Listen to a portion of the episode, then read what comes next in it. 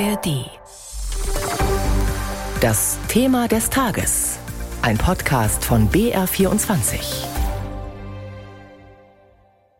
Herr Präsident, im Namen des Volkes Israels gibt es nichts Besseres als einen guten Freund zu haben, der einem zur Seite steht, Israel zur Seite steht. Und Sie stehen uns in Israel zur Seite. Ihr Besuch ist der erste Besuch eines amerikanischen Präsidenten in einer Kriegsphase.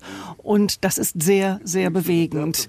Das zeigt die Tiefe Ihres Engagements für Israel und Ihre Verbundenheit dem israelischen Volk und dem israelischen Staat gegenüber.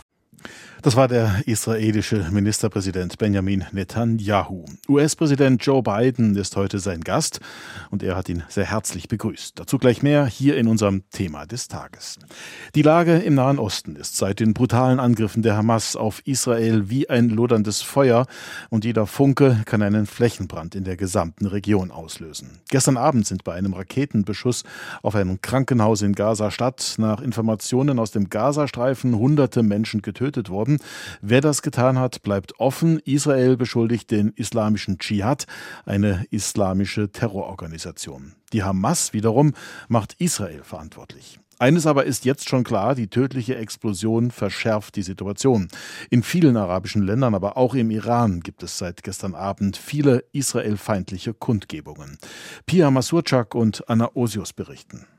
In Jordanien protestierten Tausende in der Nähe der israelischen Botschaft. Auch in Ägypten, im Jemen und im Libanon kam es zu mehreren Demonstrationen. Allerdings blieb die Lage bislang weitestgehend friedlich. Die Organisation für islamische Zusammenarbeit bezeichnete den Beschuss des Krankenhauses als ein Kriegsverbrechen und Zitat organisierten Staatsterrorismus. Bei ihrer Sondersitzung in der saudischen Hafenstadt Jeddah verurteilten die islamischen Staaten die Geschehnisse im Gazastreifen aufs schärfste, darunter auch die Staaten, die eigentlich Frieden mit Israel geschlossen haben. Die Hisbollah erklärte den Tag des Zorns gegen Israel. Mauretanien sprach von einem Genozid und rief ebenso wie Ägypten eine dreitägige Staatstrauer aus. Auch im Iran gilt bis Freitag eine Staatstrauer. Präsident Raisi sprach am Nachmittag auf einer eigens veranstalteten Kundgebung vor etwa 1000 Anhängern. Wenig überraschend steht für Teheran fest, die Verantwortung für die Zerstörung des Krankenhauses liegt bei der israelischen Armee. Jeder vergossene Blutstropfen bringt das zionistische Regime weiter an den Rand des Kollaps.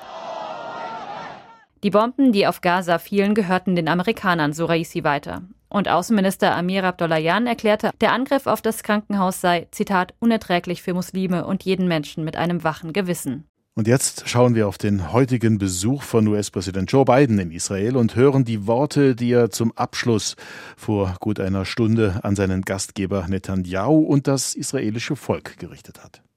For decades Seit Jahrzehnten garantieren wir Israels militärische Stärke. und noch in dieser Woche werde ich den US-Kongress um Hilfen in noch nie dagewesener Höhe bitten für die Verteidigung Israels. Nach der terroristischen Attacke kann man alles nur als Israels 9-11 bezeichnen. Mit Blick auf die Einwohnerzahl sind es allerdings 15 9-11s. Für mich ist die Zwei-Staaten-Lösung weiterhin ein Ziel. Ich bin hier, um Ihnen klar zu sagen, die Terroristen werden nicht gewinnen, der Frieden wird der Gewinner sein. Und live zugeschaltet ist jetzt aus Tel Aviv unser Korrespondent Björn Dake. Hallo Björn. Guten Abend nach Bayern. Björn, noch nie war ein US-Präsident in einer Kriegsphase in Israel zu Gast. Das hat sein Gastgeber Netanyahu besonders hervorgehoben. Wie wichtig ist dieser Besuch für Israel?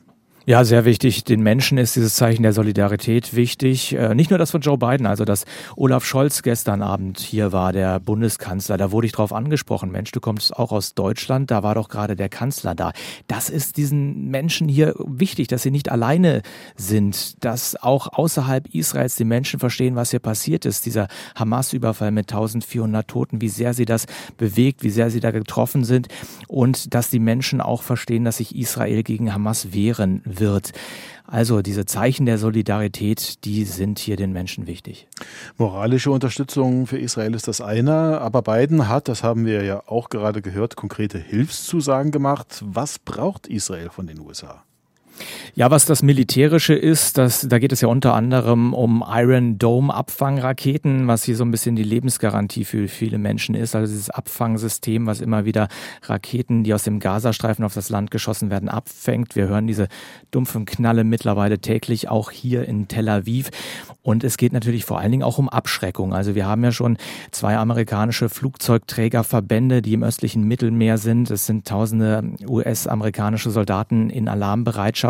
Und diese Zeichen der Abschreckung richten sich natürlich vor allen Dingen in den Norden, an die Hisbollah-Miliz im Libanon, an den Iran, der da unterstützend im Hintergrund aktiv ist. Und da hat Joe Biden auch heute nochmal, heute Nachmittag in seiner Rede ganz klar gesagt, mischt euch nicht ein, don't do it, hat er mehrfach gesagt, tut es nicht. Also das ist das Zeichen, dass Hisbollah nicht noch stärker in diesen Krieg einsteigt, machten die, macht die Miliz ja zum Teil schon. Also fliegen ja auch immer wieder Panzerabwehrraketen im Norden ähm, auf Israel. Es gibt dann da auch, das Feuer wird erwidert von der israelischen Armee, auch dort Gefechte also. Also die allgemeine Befürchtung eines Flächenbrandes und diese äh, Befürchtung befeuern könnte ja die verheerende Explosion in dem Krankenhaus in Gaza. Gestern war das.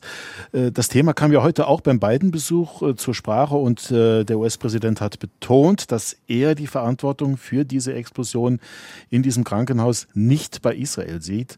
Björn, gibt es dafür inzwischen Belege, also eindeutige Belege?